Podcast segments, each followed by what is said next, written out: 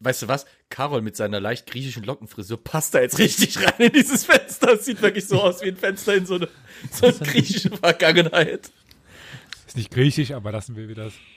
Ach, Greco-Roman. Die Vasen da unten sind doch hier am Foren. Ja, die Vasen schon, aber nicht die, die Fenster. Was passiert denn auf den Vasen? nicht hingucken, nicht hingucken.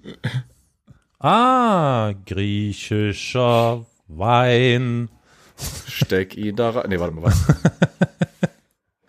ist interessant, Elias. Also die Tendenz zu schlüpfrigen Themen, die scheint dir irgendwie, äh, also die ist in letzter Zeit. Ja, wisst ihr, was das Allerschlimmste ist? Das Schlimmste ist, dass ich diese Folge seit, glaube ich, drei Monaten vorbereitet habe und sie immer machen wollte, wenn Victoria dabei ist, weil ich sie ja versprochen habe.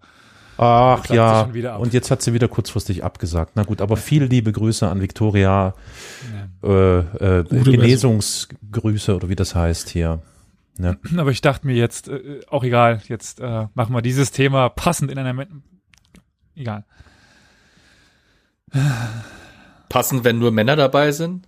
Nee, ist nicht passend. ich sag nur Vase. Nicht passend? Wieso nicht? Verstehe ich jetzt nicht.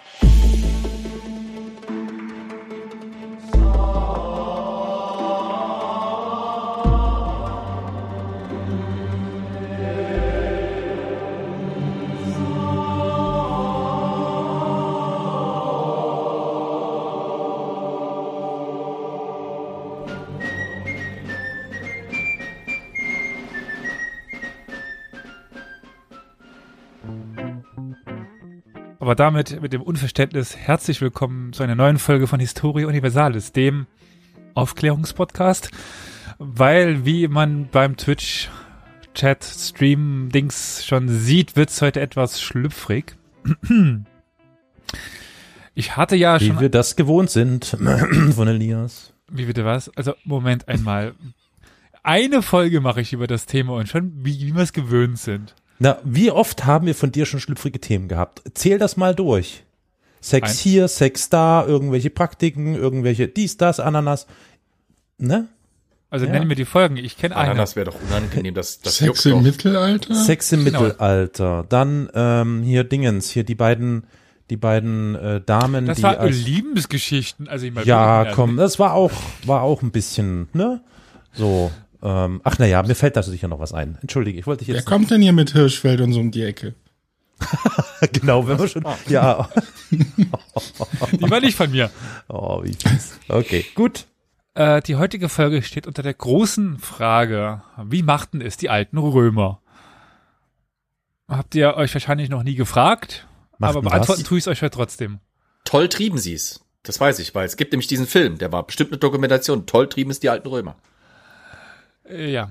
Ich frage jetzt nochmal, also ich meine, ich bin ein bisschen älter, deswegen frage ich jetzt aber nochmal, ihr sprecht eventuell über äh, äh, Sexualpraktiken beziehungsweise über Geschlechtsverkehr? Nein. Nein. Was ja, soll das heißen, dass du schon, weil du schon älter bist, ist das für dich kein, da war mal was. Ja. Irgendwann.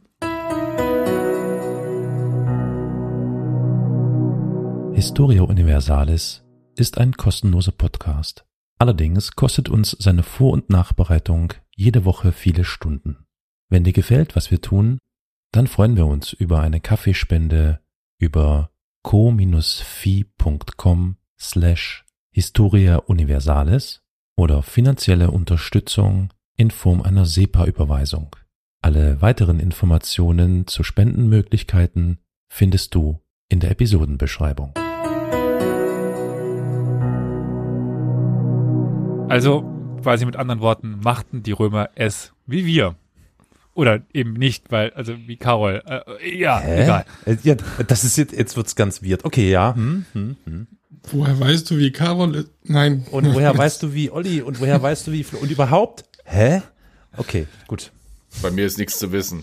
Egal. ähm. Entschuldigung. Ja gut, also sagen wir es mal so, sie werden schon noch grundsätzlich ähnliche Dinge machen haben müssen, sonst wären wir nämlich nicht da.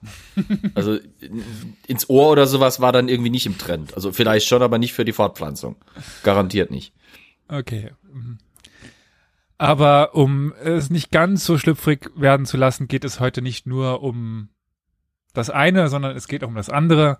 Also es geht quasi um äh, Sex und Liebe in der Antike.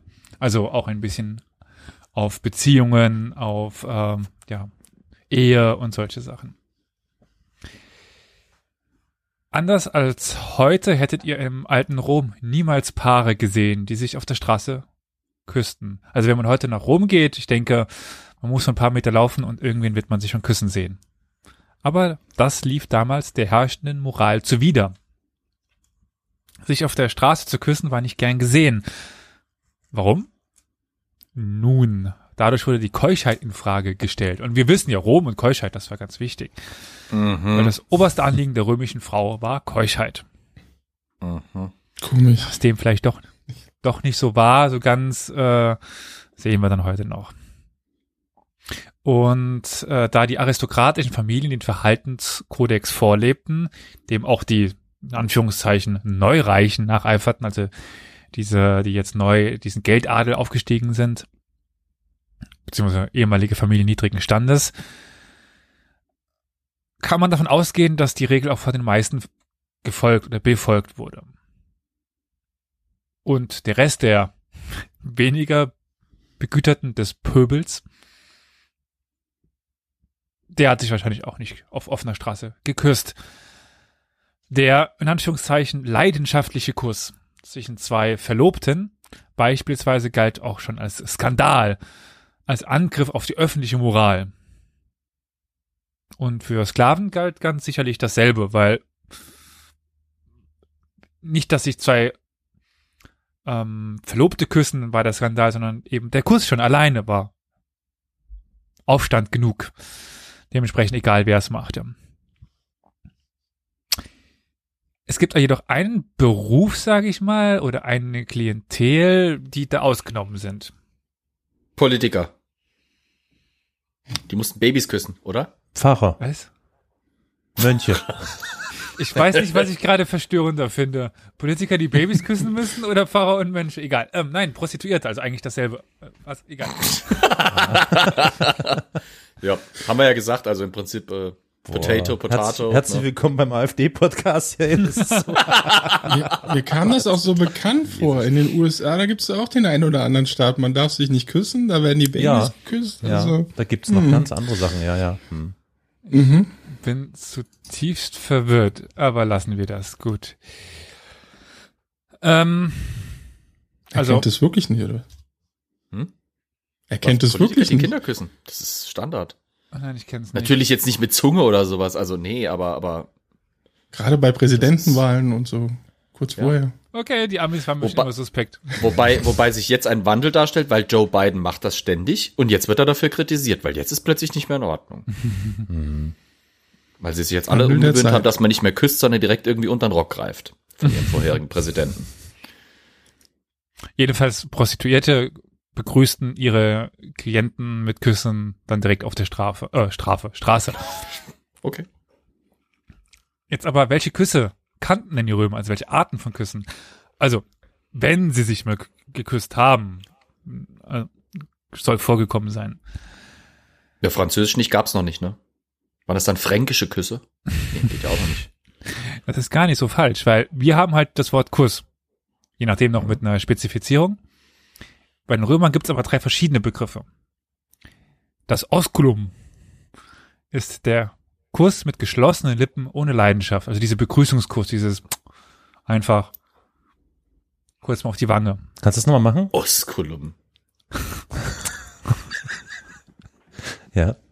Ähm, der Begriff leitet sich von os her, das ist das Wort für Mund, und ist eine Verkleinerungsform dieses Begriffs, um so ein bisschen dieses Bild dieses zum Kuss gespitzten Mundes, des Mündchen quasi, des kleinen Mundes dann wiederzugeben. Damit wurden die sogenannten keuschen Küsse auch bezeichnet, die man in Gegenwart anderer Menschen geben durfte. Zum Beispiel bei Zeremonien. Im Haus waren sie sogar Pflicht, denn die Ehefrau musste ihren Mann und andere Verwandte täglich auf diese Weise küssen. Das schrieb das sogenannte Ius Osculi vor.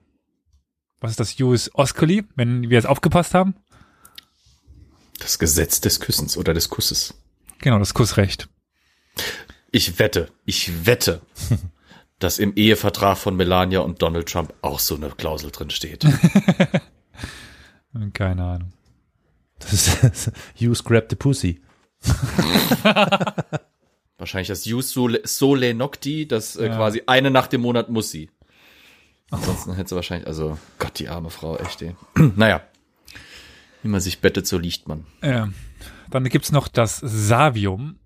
Das ist der leidenschaftlich erotische Kuss, bei dem die Zunge eingesetzt wird.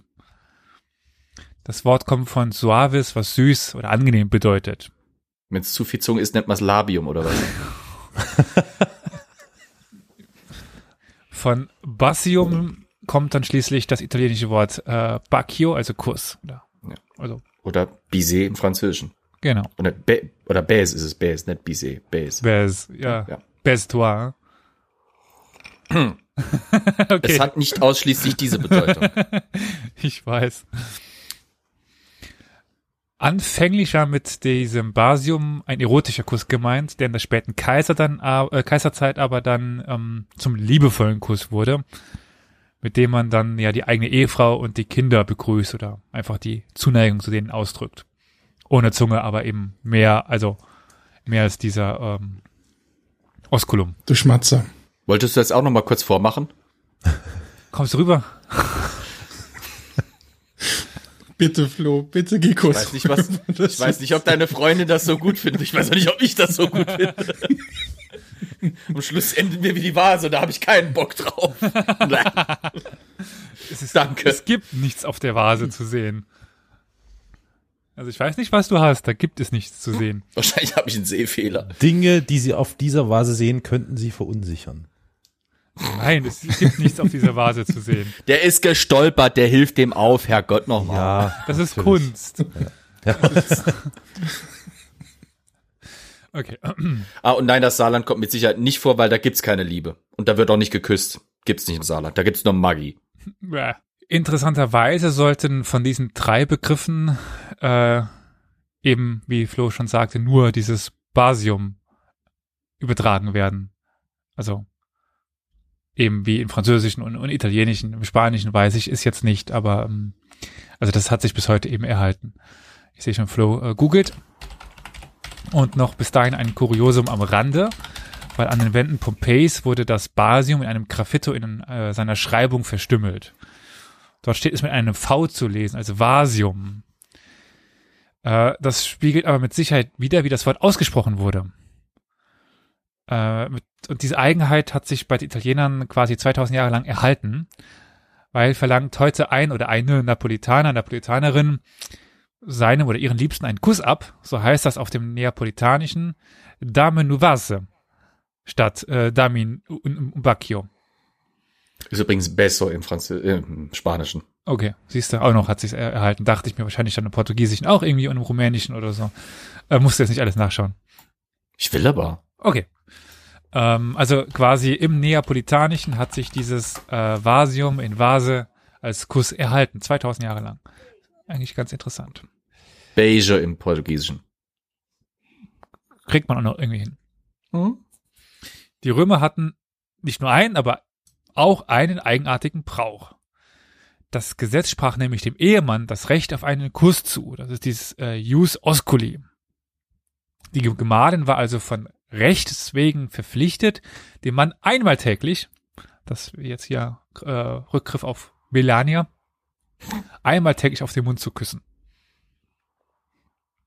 Aber nicht nur ihm, sondern tatsächlich allen Verwandten. Stehen die dann in einer Reihe und warten oder was? Die eigenen und die des Ehemannes. Ach, du ahnst es nicht. Bis zum Vetter des zweiten Grades.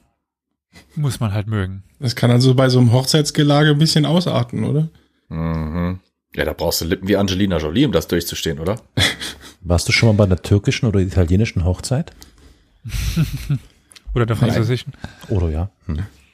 Jedenfalls, ähm, wenn sie sich nicht gesehen haben an dem Tag, musste sie nicht extra hinreisen, aber wenn sie sich sahen, eben beim ersten Mal musste sie diesen Kuss geben. Jedes Mal. Per Brief. Jeden Tag. Einfach per Brief. Die knutscht eine Marmorplatte und schickt sie per Post.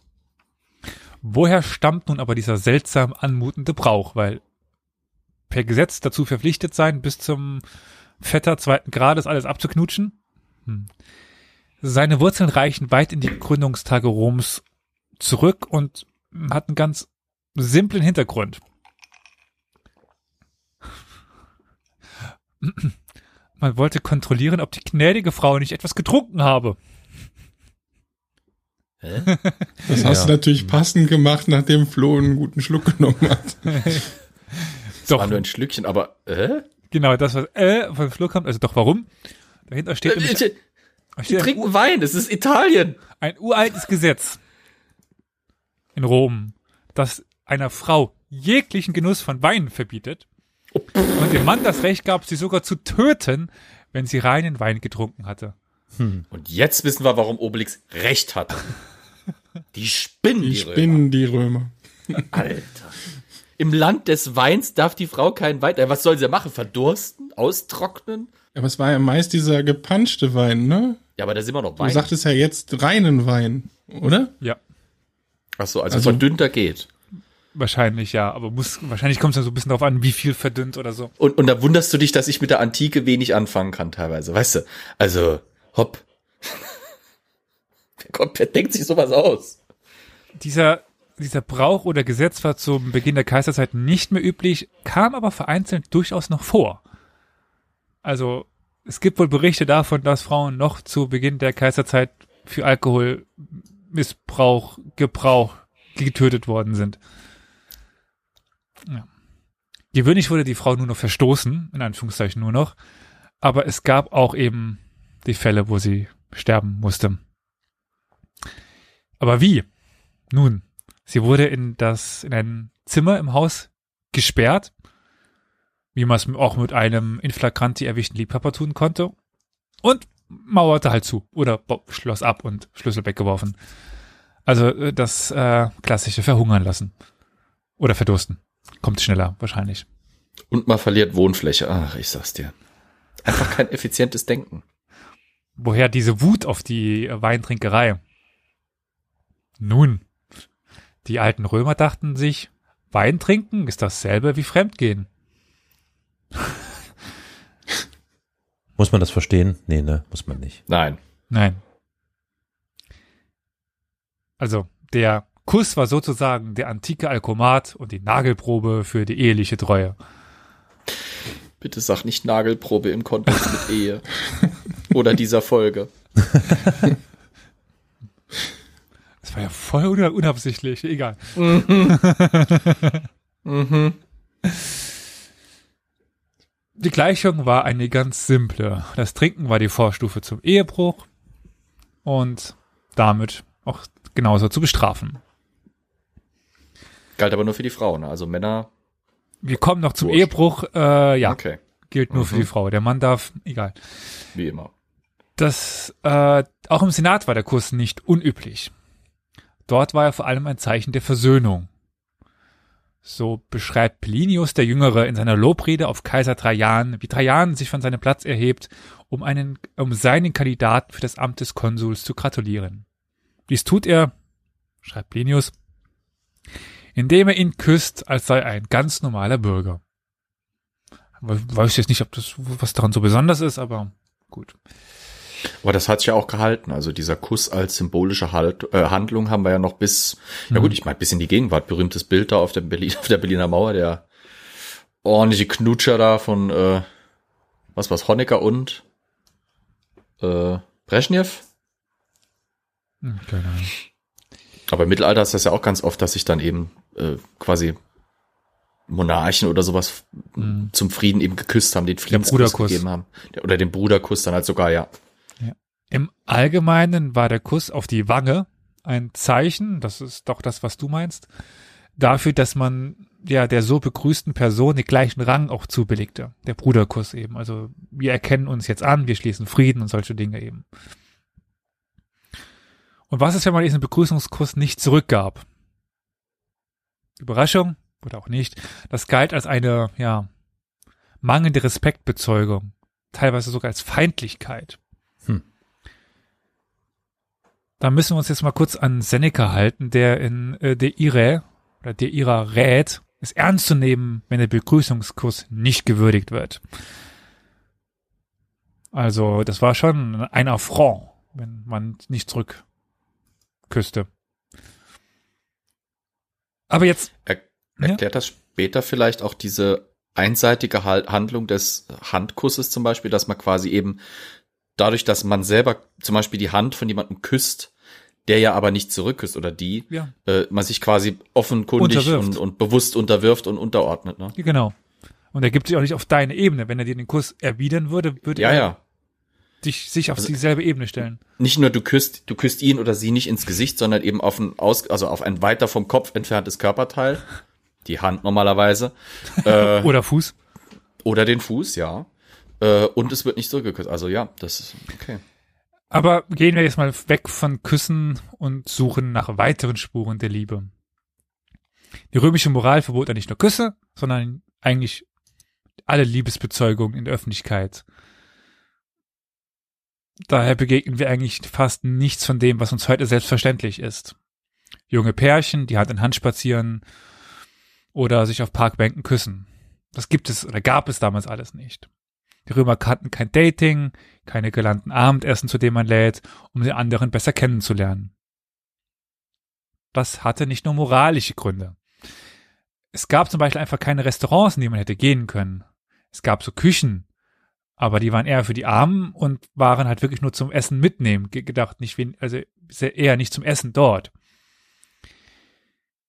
Also ein Römer könnte uns kein romantisches Lokal verraten, in dem er bei Kerzenlicht dinieren kann. Das kennt die Antike eben nicht.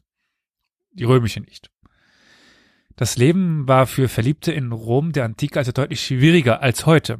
Man durfte, man durfte sich nicht in der Öffentlichkeit küssen, man konnte nicht mit seinem Partner ausgehen, durfte man denn aber wenigstens Hand in Hand durch die Straßen bummeln und gelegentlich mit einer zarten Geste zeigen, wie sehr man sich liebte? Nope, ganz und gar nicht. Also nicht nur Küssen war verboten, sondern auch zärtliche Kontakt in der Öffentlichkeit war unmoralisch und skandalös. Weil es eben wieder die Keuschheit in Frage stellte. Verliebte Gesten kamen nicht einmal auf der Bühne vor, also in Komödien zum Beispiel. Das gab es dort nicht. Eine der ganz wenigen Szenen auf der Bühne, in denen eine Frau die Hand eines Mannes ergreift, findet sich im Amphitryon einer Komödie von Plautus. Und Plautus war hui, hui, hui, hui, hui. Also äh, der war äh, also äh, ich, Das Sex in the City seiner Zeit. ja, aber mindestens. Also Plautus war, der ließ einen ga- ganz schön einen vom vom Leder. Also ja. Alkmene nimmt ihren Mann bei der Hand und küsst ihn. Doch auch diese Szene spielt letztendlich letztendlich in der Intimität des Schlafzimmers, nicht auf offener Straße. Also zwar auf der offenen Bühne, aber dort im Kontext eines Schlafzimmers. Und diese ja, moralische Vorstellung war eben die Regeln, an denen ja alle Leben der Römer geordnet waren.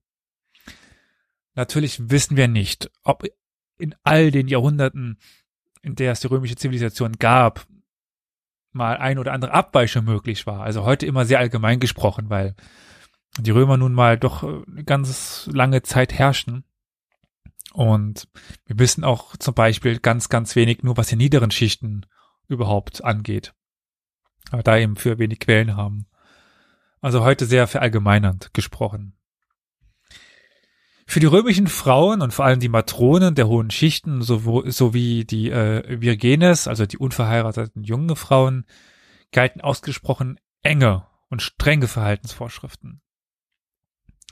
Wir wissen von dem Historiker Valerius Maximus, dass kein Mann in der Öffentlichkeit eine Frau mit der Hand berühren durfte, weil er sonst ihre Keuschheit befleckt hätte. Richtern zum Beispiel waren damit die Hände gebunden. Wenn eine Matrone nicht angefasst werden durfte, wie sollte man sie dann verhaften?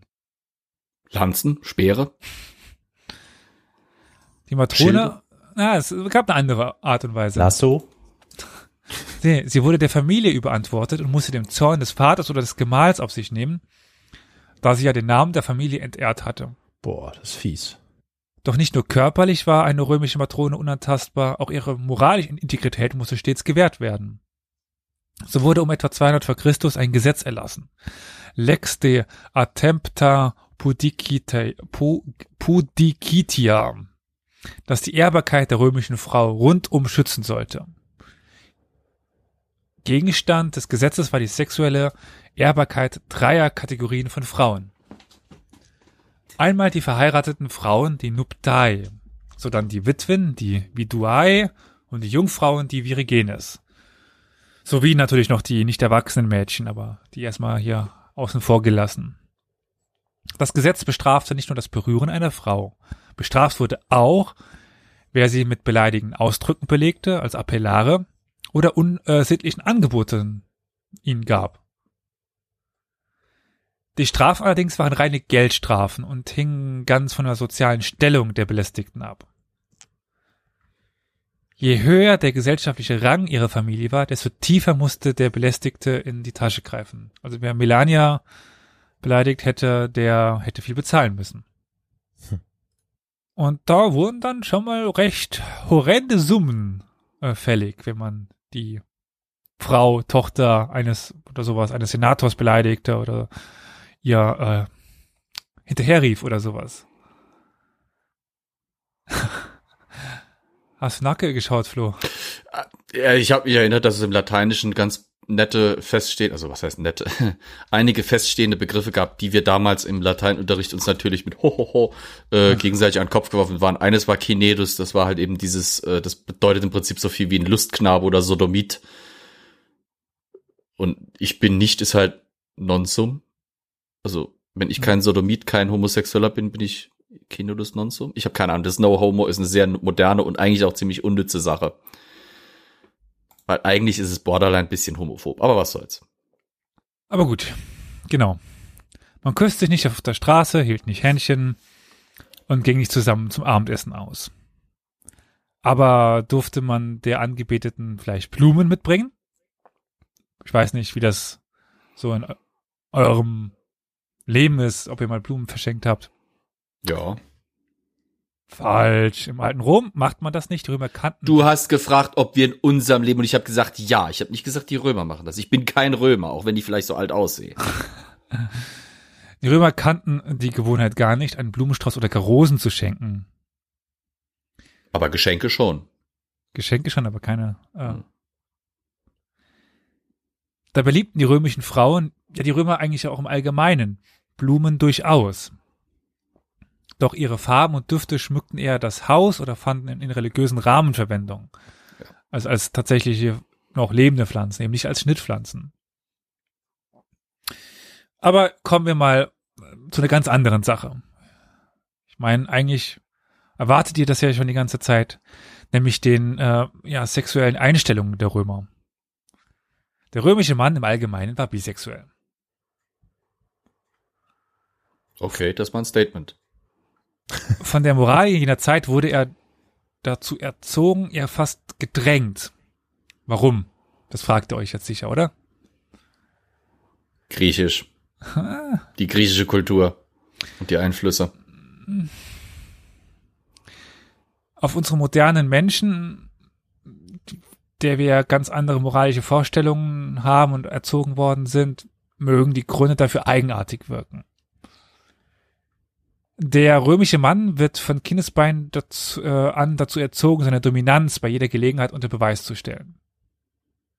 Im Krieg, in der Politik, in der Gesellschaft und vor allen Dingen in der Familie. Also der, der, der Mann war der Starke in der Familie. Wie gesagt, die Frau hat zu gehorchen. Die Kinder haben zu gehorchen. Die Sklaven haben zu gehorchen. Gehorchen. Gehorchen. In den eigenen vier Wänden ist eben der Pater Familias der absolute Herr, ein Halbgott quasi, der über alles regiert, über Leben und Tod entscheidet. Im Grunde eine doch andere Ethik, als, die wir, als wir sie heute kennen. Aber sehr bezeichnend für eine, in Anführungszeichen, Macho-Gesellschaft wie die römische. Die AfD wird das wieder so gerne haben. Aber. Aber warum ist dann der Römer bisexuell und kein eingeschworener Heterosexueller, der, also AfD Ver Verweis wieder hier. Hm. hm. Weil es nicht ja. normal, das ist doch nicht normal. Ich will Normalität. Normalität. Wenn die wüssten. Ich meine, gut, sagen wir es mal so, äh, für die, für die römische Armee wäre es natürlich relativ klar, weil äh, im Armeekontext war Homosexualität schon immer ein großes Thema. Ach, tell Das ist more, heute, auch wenn more. keiner drüber reden will. Ah ja, Okay, können wir dann im Anschluss. Du bist- Ab, Anschluss, Anschluss. du, na, ja, aber du bist, du bist auf Kampagne, du bist nur umgeben von Männern in, in einer fremden Umgebung ohne Frauen. Äh, irgendwann, ne, wird's dann halt, wird dann halt hier ein Ersatzstoff gesucht, auf Deutsch gesagt. Ja, aber ist es dann vielleicht auch diese, diese, in Anführungsstrichen, Dominanz gegenüber dem eigenen Geschlecht dann eben die ultimative Art von Dominanz ist, wenn man halt in einer sexuellen Beziehung, sag ich jetzt nicht so, sondern ist vielleicht das Verständnis, das da hinten Na, dran du, steckt. du bist. Die ultimative Dominanz ist, wenn man halt in einer sexuellen Beziehung quasi der, keine Ahnung, wie nennt man das, äh, Äh, der Dom ist. Okay. Also es genügte nicht nur die Frau zu beherrschen. Ah. Er musste, der Mann musste alles beherrschen. Hm. Seine Männlichkeit ist ein Machtinstrument, mit dem er sich andere unterjocht. Mit, Du nennst es Männlichkeit, andere nennen es anders. und mit, also andere Sachen unterjochen sind halt Männer, Frauen und Kinder gemeint. Was? Entschuldigung. Jetzt weiß ich, warum du das mit den Politikern vorhin so verstörend fandst. Ja, Jetzt finde ich es auch verstörend. für die Historikerin Eva Cantarella, das ist eine ausgewiesene, also das ist die Expertin für sexuelle Verhältnisse im Griechenland und Rom der Antike, lebt der römische Mann seine Sexualität anmaßend, arrogant, ja raubtierhaft aus.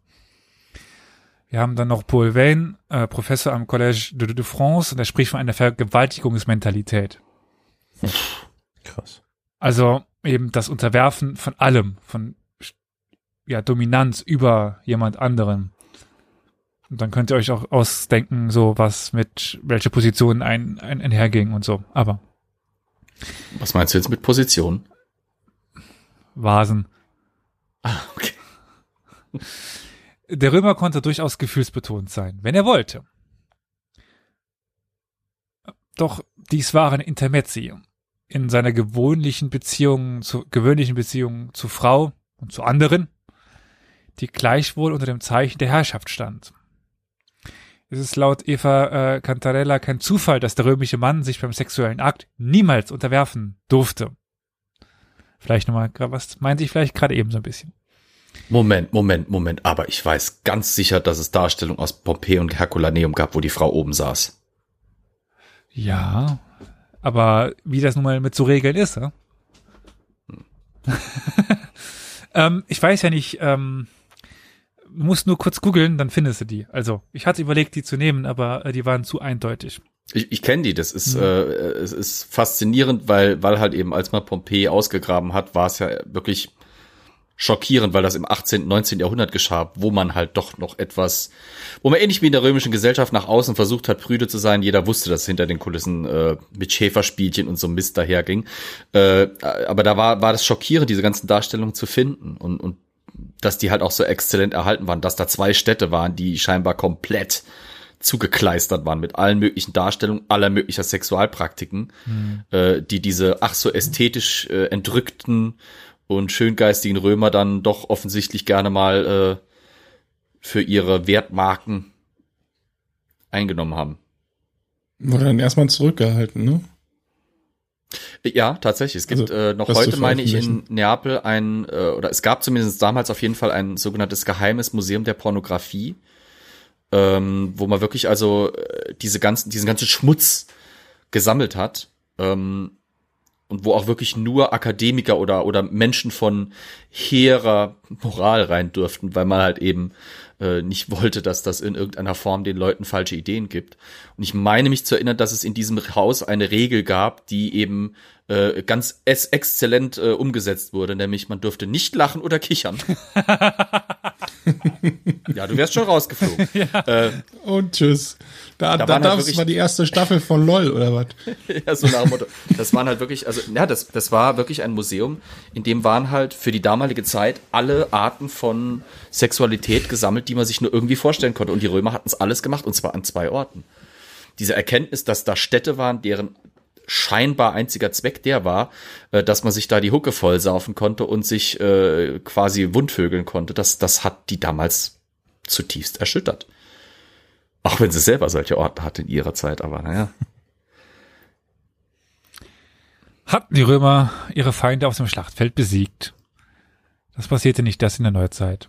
Vergewaltigten sie alle der Reihe nach. Und nicht nur sie. Sie zwangen noch andere zum Analverkehr, Haussklaven und ehemalige Sklaven, die auch als freigelassen in einem Abhängigkeitsverhältnis zu ihren früheren Herren standen. Man kann also darauf schließen, dass das Sexualorgan eines römischen Mannes zu drei sehr verschiedenen Zwecken dienten. Fortpflanzung, Surprise, Surprise, Vergnügung mm, und Herrschaft über andere. Kehren wir aber zur ursprünglichen Frage zurück. Warum erzogen die Römer ihre männlichen Kinder zur Bisexualität? Die Antwort darauf heißt sicherlich nicht zum größeren Lustgewinn, sondern um ihre Macht durchzusetzen. Vor diesem Hintergrund muss auch der berühmte Raub der Sabinerinnen gesehen werden. Mhm. Man raubte Frauen, um Sex mit ihnen zu haben, um Kinder zu zeugen. Eine Massenvergewaltigung im Grunde, die zum Ursprung Roms wurde. Das ist jetzt hm, schon verallgemeinert natürlich, aber mal ganz grob gesagt. Also einfach diese Möglichkeit des aufgezwungenen Sex als Machtausübung, sei es zur Fortpflanzung oder zur Unterwerfung. Es gab sicherlich auch sanfte und fürsorgliche römische Männer. Dieser Herrschaftsgestus, der sich in den ersten Jahrhunderten der römischen Geschichte herausbildete, blieb ihr aber bis zum Ende erhalten. Aber wir müssen gar nicht so weit zurückgehen. Auch heute gilt die Vergewaltigung eines Mannes durch einen anderen in manchen Teilen der Welt noch als Zeichen der Macht. Und vielleicht noch so ein bisschen als letzte Betrachtung. Da der römische Mann sich als Herrscher sah, kam es eben nicht in Frage, dass er Bett eine passive Rolle ausübte. Offiziell. Inoffiziell, wie gesagt, was dann in den Betten passiert, ist dann immer noch was anderes. So, aber im Moralkodex der Zeit. Wobei wir dann natürlich bei der Frage nach den sexuellen Tabus in der römischen Gesellschaft nun sind. Und dafür gibt es im Grunde genommen vier. Erst, sorry. Erstens, ein Mann, der außereheliche Zerstreuung sucht, muss dies mit einer Person tun, die sozial unter ihm stand. Das hatte einen ganz einfachen Grund. Im Fall einer Schwangerschaft konnte ein Kind aus einer solchen Messeance keinen Anspruch auf ein Erbe äh, erheben. Hm. Zweitens. Bei homosexuellen Kontakten durften der, durfte der Römer nur der aktive Part sein, nie der passive. Äh, drittens. Bei homosexuellem Oralsex war es hingegen umgekehrt. Warum? Naja, Na, bedienen lassen bist du der halt. Passive. Ach so, rum. Okay, jetzt habe ich es verstanden. Ja, sorry. Okay. Äh, viertens, äh, die orale Be Befriedigung einer Frau äh, war tabu. Was? Boah. Armen Frauen. Denn in diesem Fall würde er sich ihr unterordnen, und zwar sowohl von der körperlichen Stellung her, als auch durch die Tatsache, dass er ihr Lust bereitet. Oh Mann, ey. Wie gesagt, das ist alles verall- verallgemeinern, das kann gut sein, dass es anders war. Es gibt sich, sich Beispiele dafür, dass es anders war, aber das war der allgemeine Moralkodex, der sich auch in den tausend Jahren, wo die Römer herrschten, sicherlich mal geändert hat, aber allgemeinert. Verallgemeinert hier.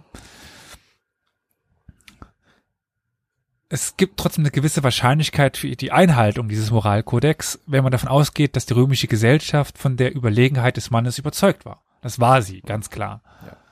Für einen Römer war sein Mund, mit dem er im Senat Gesetze debattiert, heilig. Völlig klar, dass er ihn nicht durch Handlungen, in Anführungszeichen, beflecken könnte oder würde, die eben, ja, mit diesem Status als Römer unvereinbar waren oder als äh, Senator. Was übrigens Kinder angeht, so haben die Römer eine Besonderheit der männlichen Anatomie mit geschlechtsspezifischen Differenzierungen gleichgesetzt. Auch ihnen war aufgefallen, dass beim Mann der rechte Hoden immer ein bisschen weiter oben sitzt als der linke.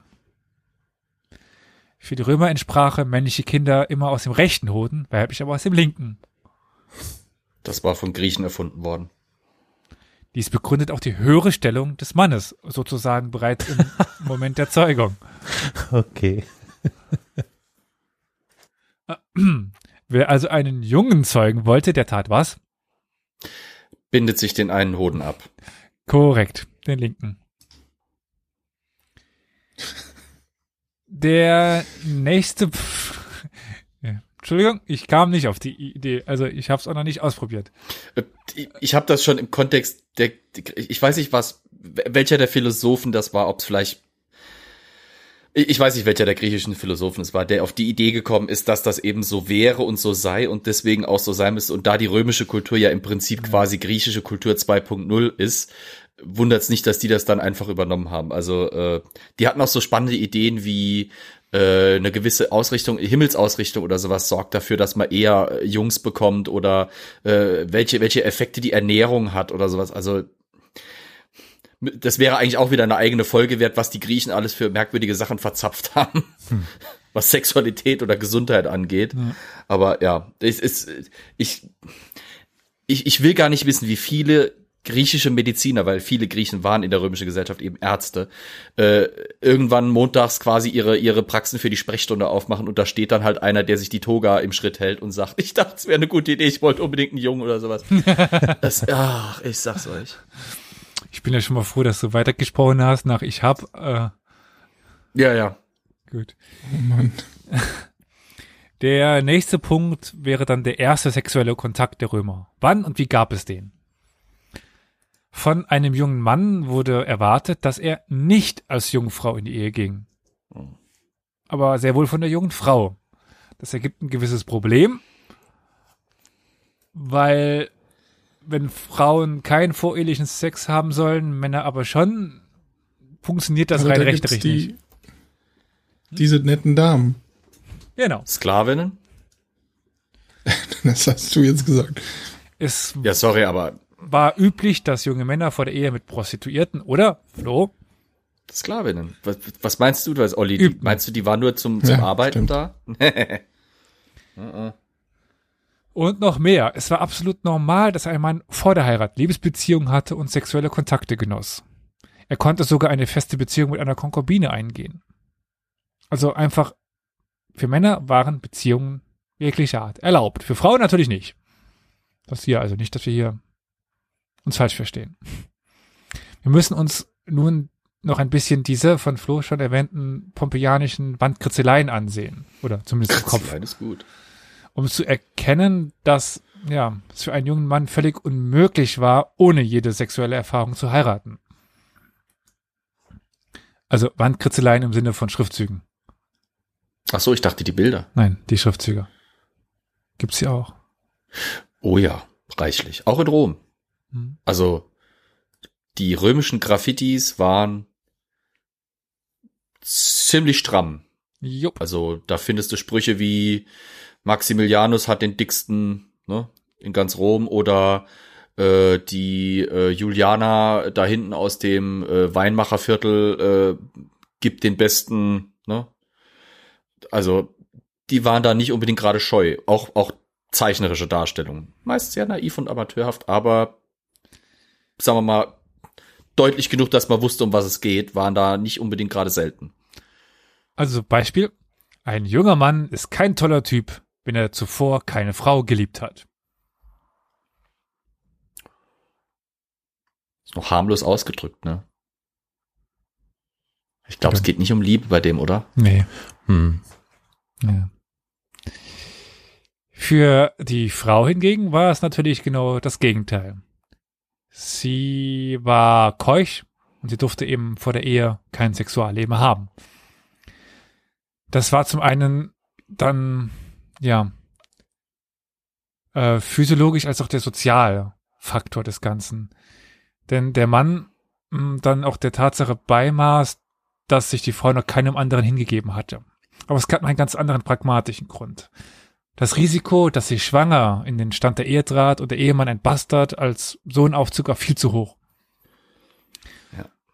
Damit wäre zu einem die Ehe, die Ehre des Mannes befleckt worden und zum anderen war das dann das, ja immer noch das Problem des Erbes. Und nicht zu vergessen, die Gefahr, dass fremdes Blut sich mit dem der Familie vermischen könnte. Also, auch die Römer kannten dieses Prinzip des Bluts schon, leider. Aus diesem Grund durfte sich auch eine Witwe vor Ablauf eines Jahres nicht wieder verheiraten. Warum? Naja, dann war klar, dass sie nicht schwanger war. Mhm. Eine verlobte Frau, die mit ihrem Liebhaber Sex hatte, bevor sie heiraten, konnte dann sogar wegen Ehebruch verurteilt werden. Dann musste sie alle Geschenke, die ihr Verlobter gemacht hatte, zurückgeben und das Eheversprechen war null und nichtig. Zum oder zur Lösung des Problems dieser Kuckuckskinder ähm, gibt es bis heute noch in einigen afrikanischen Stämmen eine, sagen wir mal, diagonale Erblinie. Wie, hä? Diagonale Erblinie? Heutzutage diagonal, also auf den Bruder dann vererbt oder die Schwester, also das, das Ach so, Vaters. ach so, okay, okay. Ja, okay. und beziehungsweise quasi immer über die Mutter vererbt. Ja, Weil- wie, wie quasi im Judentum, da wird ja auch, du bist quasi nur dann Jude, wenn du von der jüdischen Mutter stammst, weil da ist klar, wo du herkommst, weil die Frau kann ihre Kinder nicht so gut leugnen wie ein Mann. Ja. Eben nicht der Sohn erbt, sondern der Sohn der Schwester des Ehemanns, Mhm. der Neffe Mhm. also. So ist sichergestellt, dass der Besitz an einen Blutsverwandten fällt. Hm. Und dann wieder ein Kuriosum, wenn ein Mädchen aus guter Familie heiratete, heiratete, musste sie nicht nur ihr Jungfernhäutchen intakt sein, sie durfte auch noch nie von einem Mann geküsst worden sein. Es gab also sogar die Kusskeuschheit, die jedoch nicht so leicht zu überprüfen war. Wollte gerade sagen. Anatomisch irgendwie ein bisschen schwierig. Aber wie konnte denn junge Frauen nun überhaupt neue Menschen kennenlernen? Es wundert uns vielleicht nicht, wenn ich jetzt sage, dass die Frauen eigentlich nie groß das Haus verlassen durften. Also erst recht nicht, wenn sie eben noch nicht verheiratet waren. Die Welt der Teenager konnte sich also konnte also recht unterschiedlich aussehen. Doch letztendlich standen alle unter dem Diktat eines einer strengen Moral und eines Vaters normalerweise. Wie aber war es bei den Müttern? Auch hier ist die Situation ganz unterschiedlich, je nachdem, zu welcher Schicht sie gehört haben. Für Frauen im Allgemeinen und Matronen im Besonderen galten sehr strenge Regeln. Wenn eine Matrone aus dem Haus ging, wurde sie gewöhnlich von einer Sklavin begleitet, die ihr wie ein Schatten folgte. Bei ihren Ausflügen in die Stadt konnte sie dann zwei Transportmittel benutzen. Die Seller, das ist eine, ein auf zwei langen äh, Stangen befestigter Sessel, der von einem Sklaven getragen wurde, und die Lekitia, das ist die Sänfte. Lektitia. Die dann von mehreren Sklaven getragen wurde. Auf ihrem Weg durfte sie von keinem Mann berührt werden, auch nicht zur Begrüßung. Daher war es für Frauen sogar möglich, sogar in Anführungszeichen, ihre Einkünfte von der Sänfte aus zu tätigen. Also so quasi der moderne Drive-In oder Walk-In mit, also egal. Dieses Wie man es halt aus den Filmen kennt. Also den Seidenvorhang bisschen auf die Seite und dann sagen, so, gib mir das, zwei davon, drei davon und liefer's an meine Villa. beziehungsweise mein Sklave steht, da gibt's ihm. Oder so, genau. Und der bezahlt ihn auch. Diese Verbote schränken natürlich die Möglichkeiten ein, mit dem anderen Geschlecht in Kontakt zu kommen und zu kommunizieren. Aber wie auch zum Beispiel im modernen Saudi-Arabien, wo es da sehr strenge Regelungen gibt, gibt es Möglichkeiten, diese moralischen Hürden zu umgehen. Zum Beispiel in den Thermen. Die Thermen waren zu bestimmten Zeiten nur für Männer geöffnet oder nur für Frauen. Doch wir wissen, dass es in anderen Epochen auch gemischte Thermen gab. Was seitens der Moralapostel heftig kritisiert wurde. Da, daher wissen wir das ja. Wenn sie das kritisieren, dann muss es es gegeben haben. Ja. Beziehungsweise sie sagen auch, dass es mal anders war. Bei diesen Gelegenheiten konnte eine Frau mühelos ihren Liebhaber treffen, ohne aufzufallen. Wollte eine reiche, unternehmenslustige Römerin einen Mann kennenlernen, dann hatte sie ja nicht nur die Thermen zur Auswahl. Was fällt euch noch als Möglichkeit ein? Tja, was äh, gibt es noch für Möglichkeiten? Weiß nicht. Ähm, Zirkus, Kolosseum, ja, ja, ja, stimmt. Theater, Sklaven. Feste. Ja. gut, du kannst ja theoretisch kannst du ja mit Sklaven Nachrichten schicken. Oder Sklaven benutzen. Ja, ich meine, sagen wir mal so, die Serie Spartacus lebt ja davon. Es gibt eine Serie Spartacus. Äh, ja, ja. Okay. Also ich habe die nie gesehen. Ich habe immer nur mitbekommen, wenn andere darüber geredet haben, weil Ja. äh, da Gott, quasi, also es ist im Prinzip Soft, Soft-Pornos quasi, Okay. sowas in der Richtung. Ja, es geht eigentlich nur darum, ja, viele nackte, muskulöse Überkörper, viele äh, nackte Römerinnen, die sich Sklaven aussuchen und dann wird halt Pimmelschau betrieben. Also, naja. Okay. Äh, aber, aber ich meine, es gibt doch gesellschaftliche Orte. Ich meine, es gibt ja Feste, es gibt äh, äh, Veranstaltungen, wo sie sich treffen können. Wie gesagt, der Zirkus, da sitzen Tausende von Menschen nebeneinander. Die können ja wohl kaum Trennwände da hochgezogen haben. Also die könnten schon, aber ich wüsste nicht, dass die Trennwände hochgezogen haben oder oder eben getrennt geschlechtliche Bereiche oder Ränge gehabt hätten da. Halt, halt. Halt, halt, ja. Halt Ich doch. meine, doch, doch, im Kolosseum war das streng geteilt. Also erstmal die Schichten unten. Und ich Ja, meine, kurz vor den Sklaven kamen erst die Frauen. Ja? Sitzplätze. Mhm. Nicht 100 Prozent, aber ich meine es so im Kopf zu haben. Ich dachte, äh, gerade aufgrund der Schichtenteilung wäre das fast unmöglich gewesen, die Frauen vom Rest zu trennen, weil du hast ja auch reiche, wohlhabende Frauen, die dann unten sitzen müssten bei den oberen Rängen. Es kommt ein bisschen auf die Schichten an, wenn ich mich recht entsinne. Also es gibt schon eine versuchte Trennung, die natürlich nicht 100% Aha. durchgesetzt werden kann. Aber an den Ort, wo ich das denke, ist das Theater. Das Mhm. Theater dann. Also Mhm. es ist, ja, ja. Auch dort mussten sie natürlich darauf achten, dass sie sich im Rahmen der Moral so ein bisschen bewegten. Sie war ja relativ streng, aber es gibt viele Beispiele von römischen Matronen, die sich wenig darum kümmerten. In einigen dieser Beispiele könnte man sogar von dem ähm, Cougar-Syndrom sprechen. Also der Cougar, der Puma, das Symbol für ältere Frauen, die sich jüngere Partner suchen. Und tatsächlich in Rom dann Jagd auf junge Männer machten. Nicht um zu, zu heiraten, sondern für Liebesbeziehungen. Und dann, lieber Flo, gibt es natürlich noch die Ferien. Also eine Gelegenheit, all diese Regeln endlich zu brechen. Also du meinst äh, Landhäuser oder was für die Oberschicht oder? Ja, gewisse Städte. Ach so, du, äh, ach so, okay, du meinst jetzt so Pompeii-mäßig das zum Beispiel. Genau. Auch heute tut sich ja im Urlaub so manche Gelegenheit zum Seitensprung auf, zu unerwartetem Sex oder zu neuer Liebe. Der Kurschatten. Dazu trägt sich äh, sicher der andere Ort, den man noch nicht kennt. Die Zügel der Moral sind dort lockerer, weil man auch Mann dort je nicht gekannt wird. Andere Menschen, neue potenzielle Partner. Im Sommer auch mal die Hitze, die halbnackten Leiber und Romantik vielleicht noch. Also auch in der Antike war man jetzt in Pompeji am Strand nicht unbedingt äh, streng begleitet. Aber wie hielten es die alten Römer? Weil sie den klassischen Ferien kannten die noch nicht. Also ist ja eine, eine relativ moderne Erfindung. Also Aber- ab nach Ibiza oder? Also reiche Familien aber entflohen der sommerlichen Hitze in den Städten und begaben sich auf ihre Landgüter oder ans Meer. Also wie es eben heute Mode ist nach Ibiza, wie es gerade genannt worden ist, Forteventura, Acapulco oder die Côte d'Azur zu fahren, so lagen die angesagten Orte für die Sommerfrische in der römischen Zeit in der Gegend um Neapel, Pompeji oder äh, Possuli. Nicht Brundisium?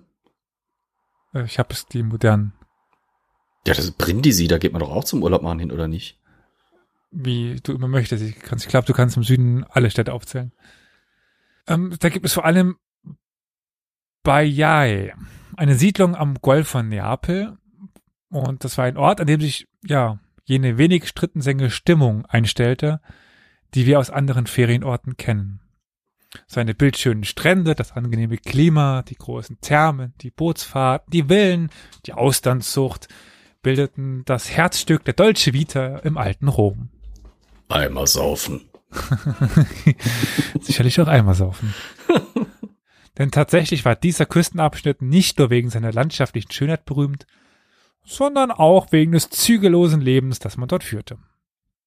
Die Überlieferungen berichten von Festen, Banketten, Theateraufführungen, Orgien, nächtlichen Feiern auf Barken und dergleichen mehr.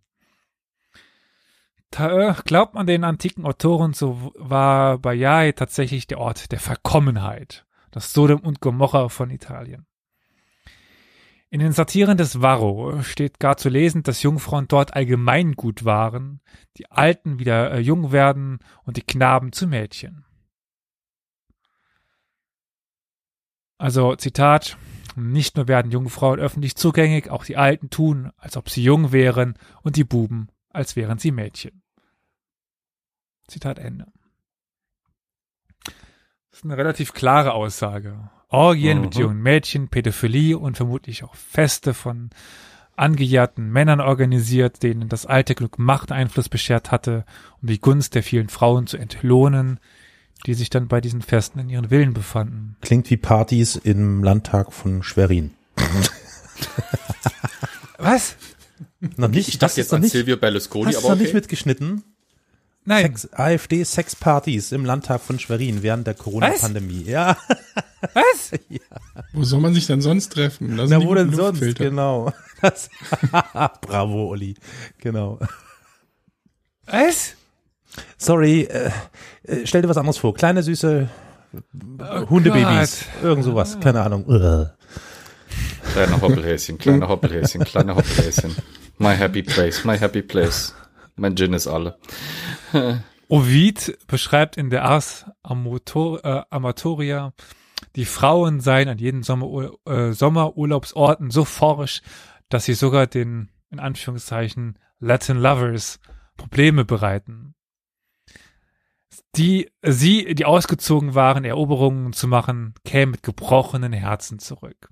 Zitat, was soll äh, Versammlungsorte von Frauen, die passend zur Jagd sind, ich aufzählen? Es zählt weniger Körner am Sand. Was nenne ich Bajai dir und die Bajai unsäumenden Strände und das Wasser, das was heißt äh, dampft von der schwefligen Glut?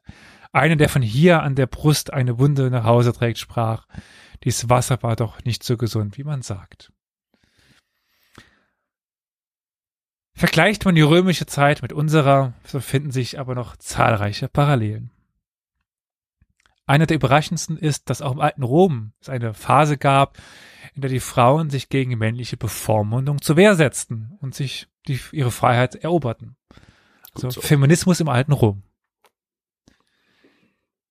Diese Episode erinnert dann doch eben an die momentanen gesellschaftlichen Auseinandersetzungen beziehungsweise der 70er Jahre auch dann über Abtreibung und Scheidung.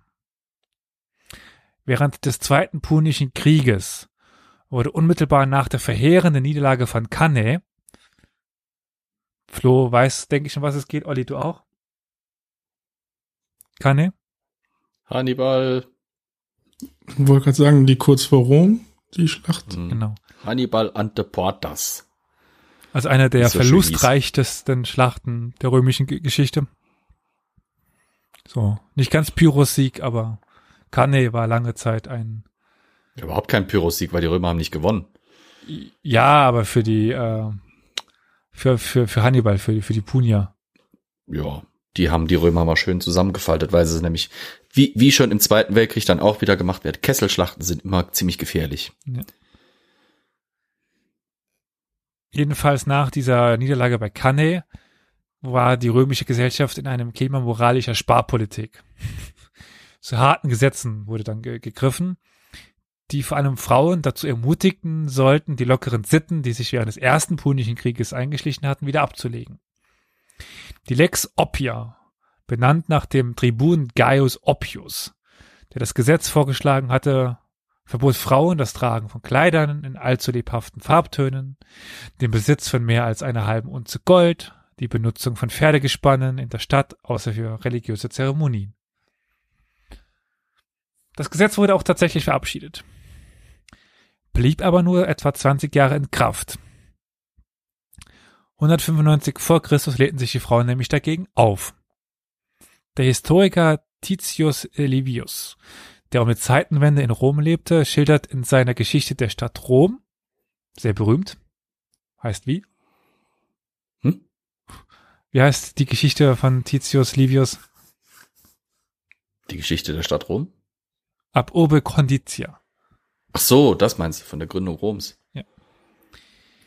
Äh, Wie während der Debatte um die Abschaffung dieses Gesetzes die Frauen auf die Straßen zogen und die Männer lautstark dazu aufforderten, diesem Antrag zuzustimmen.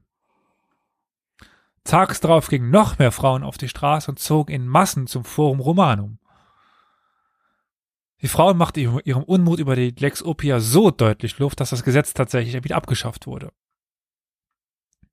In den Augen der Historiker war dies ein entscheidender Moment der römischen Geschichte, weil Frauen hier nun mal zum ersten Mal demonstrierten. Und das ist kein Einzelfall. Bei anderen Gelegenheiten wurden die Frauen sogar noch aufmüpfiger. Augustus erließ, um die, um die Institution Familie zu retten, wie er sagte, und die Geburtszahlen zu steigern, um was es ihm eigentlich ging, die Lex Julia, also über den Ehebruch, Lex Julia de adulteris co coercendis, die, ja, des Ehebruchs überführte Frauen zum Exil auf einer Insel verdammt. Als dieses Gesetz verabschiedet wurde, brach aber gleich ein Aufstand los. Denn nun war Ehebruch zum ersten Mal keine Sache, die man innerhalb der Familie löste, sondern mhm. eben öffentlich. Aber Augustus hatte die Rechnung ohne Frauen, ohne die Frauen gemacht und ihren Willen zur Unabhängigkeit. Denn natürlich betraf das Gesetz nur in Anführungszeichen anständige Frauen, aber nicht Prostituierte. Und so zogen die Römerinnen los, ließen sich als Prostituierte registrieren und führten so das Machtstreben der Männer ab, ab ad absurdum. also die Zeit, als Rom voller Prostituierte war. Jetzt aber kommen wir mal zu einer ganz anderen Frage. Wie verlobte man sich denn? Das war damals eine ernste, das war eine ernste Sache. Wir müssen uns das etwa so vorstellen. Also wie eine, in Anführungszeichen, offizielle Verlobung, wie heute, das ist selten. Der Verlobte brachte Trankopfer für die Götter dar und opferte Tiere, aus deren Eingeweihten, vorzugsweise der Leber, der Haruspex, einer der, äh, der offiziellen Seher, dann die Zukunft für das Ehepaar las. Und ja, also im Grunde genommen einen gewissen Kanon von Sachen, die man tun sollte. Aber doch wieder irgendwie anders, als es heute war, würde ich mal so behaupten.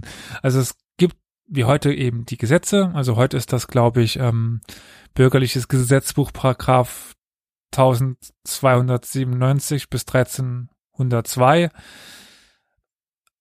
Aber ja, es geht mir doch noch ein bisschen was anderes. In der römischen Zeit war es auch ein Vertrag zwischen zwei Familien, die eine formelle Bindung implizierten. Also es war weniger eben der Kontrakt zwischen zwei Partnern, die sich lieben, sondern zwischen zwei Familien. Und die Kinder mussten dann halt heiraten. Eine Partei forderte ein konkretes Versprechen, das die andere Partei in dem, ja, fester Form abgab. Dabei wurde von entscheidender, dabei war von entscheidender Bedeutung, dass in Frage und Antwort derselbe Vers, äh, dasselbe Verb benutzt wurde. Also zum Beispiel, versprichst du mir 100 zu geben? Antwort, ich verspreche es. Ein Zeuge bestätigte mündlich das Zusammenkommen dieses Vertrages. Der ganze Aufwand ist aber nur für eine Verlobung?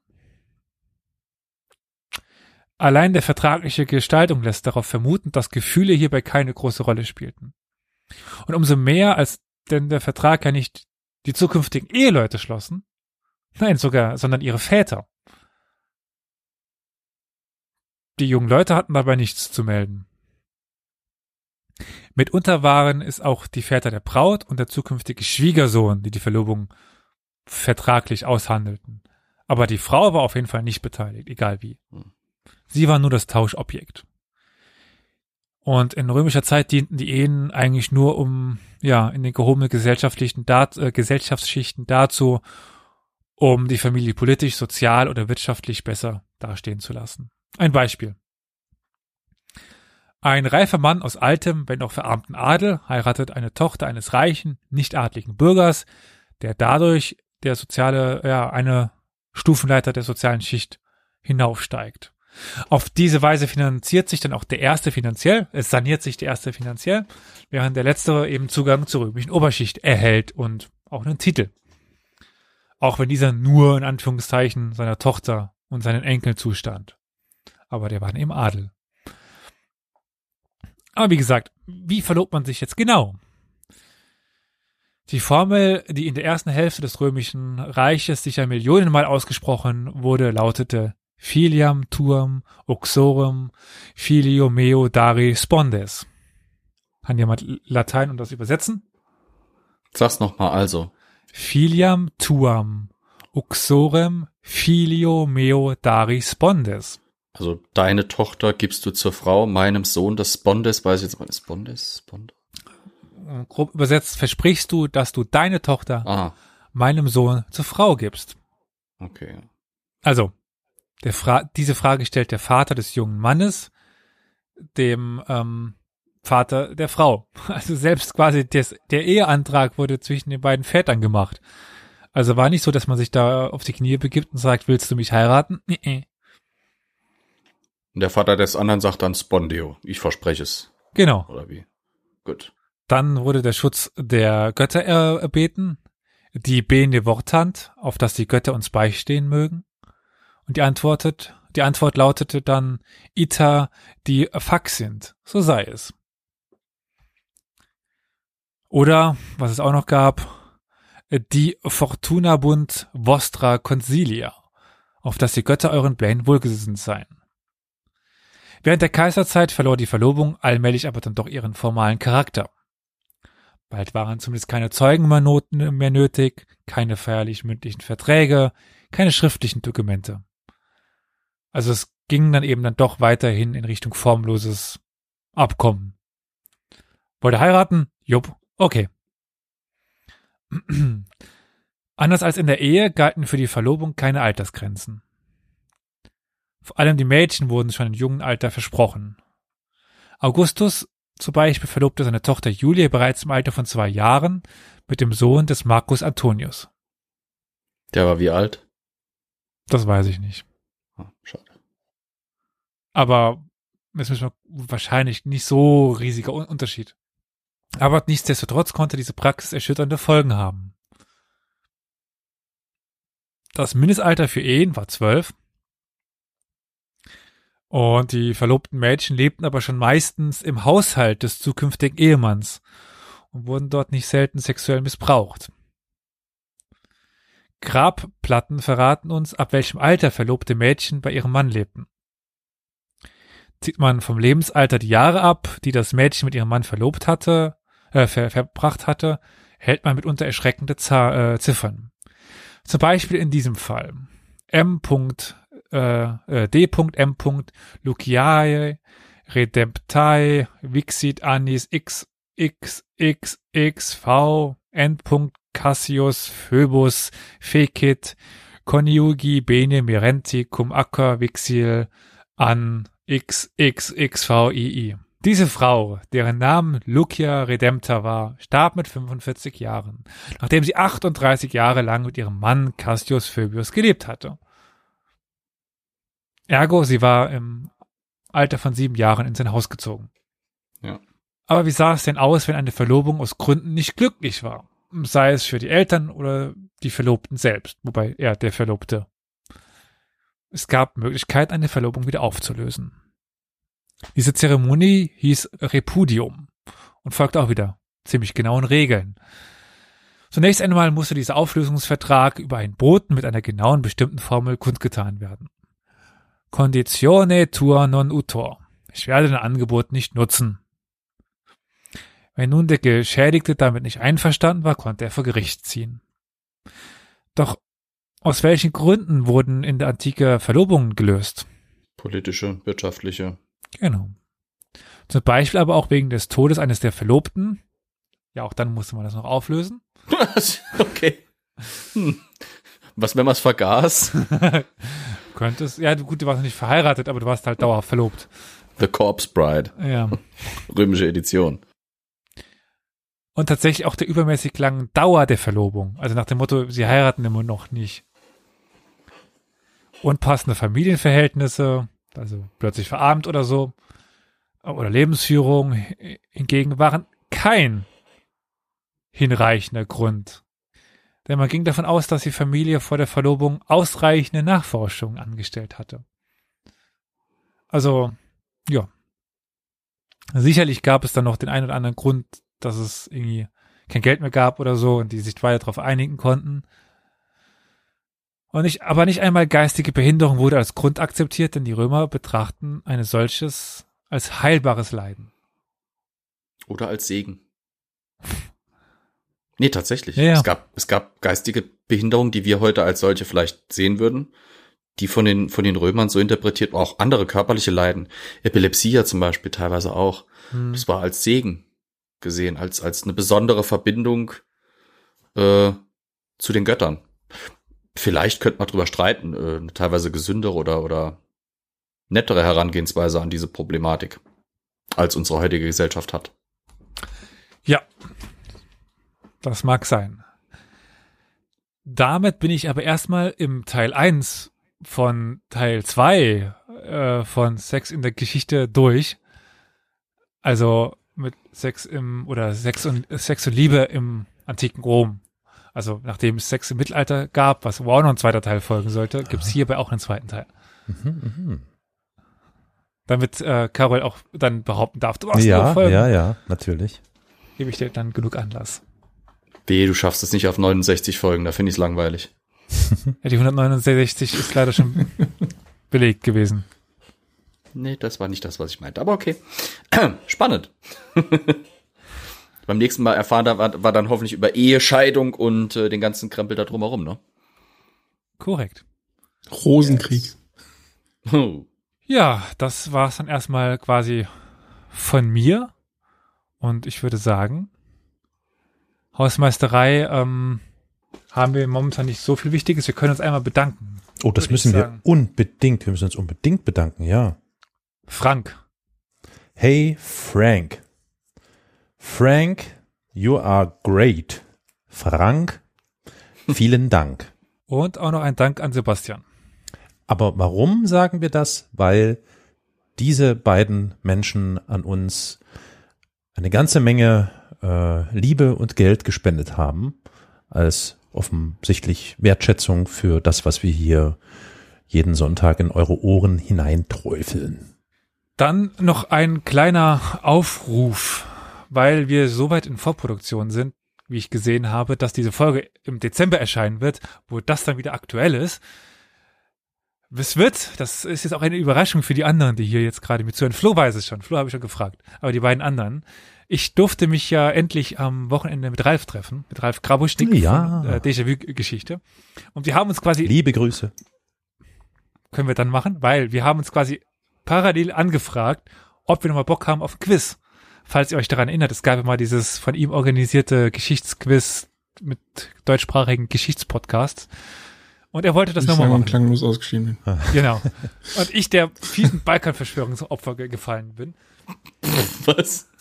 Der fiesen Balkan. Jetzt muss uns Flo rausreißen. Ja, genau. Also, Ja, du, das ist, äh, hm. Ralf und ich, beziehungsweise Déjà-vu-Geschichte und Historia Universalis, werden eine zweite Ausgabe organisieren im Januar 2022 des Ja, deutschsprachigen. perfekt. Wieso? Nee, ich sage ja perfekt. Ja, er freut sich einfach. Ich freue mich. ähm, äh, des, eines äh, quasi der Preis des äh, nicht dummsten deutschsprachigen Geschichtspodcasts oder keine Ahnung, wie wir das nennen werden. Oh Gott, ich werde so verkacken. Ähm, wie, wie ihr schon hörte, habe ich Flo schon angefragt, er wird für uns ins Rennen gehen. Aber als Organisatoren haben wir die Möglichkeit, eine Wildcard noch ins Rennen zu schicken. Was? Eine Wildcard. Ach so. Also, wenn ihr, liebe ZuhörerInnen, vielleicht gegen, weiß nicht, wer alles mitmachen wird, dementsprechend keine Ahnung, füge hier Namen XY ein, Philipp eintreten wollt von Podcast XY, dann schickt uns doch eine Nachricht irgendwie irgendwo auf den sozialen Medien. Und dann könnt ihr auch mit antreten und ja, mal schauen, wie weit ihr es schafft. naja, wie ich ja jetzt äh, am Wochenende festgestellt habe, ist Wien ja eine ganz schöne Podcast-Bubble. Also Was? die, naja, Ralf wohnt in Wien, Ja. äh, Günther wohnt in, in Wien. Eindeutig eine Bubble. Ganz liebe Grüße. Richard, wo Richard äh, Hemmer wohnt in, in Wien. Also Ganz liebe äh, Grüße. Hast du noch einen so anderen das Soundboard, Frühstück? äh, auf dem Soundboard?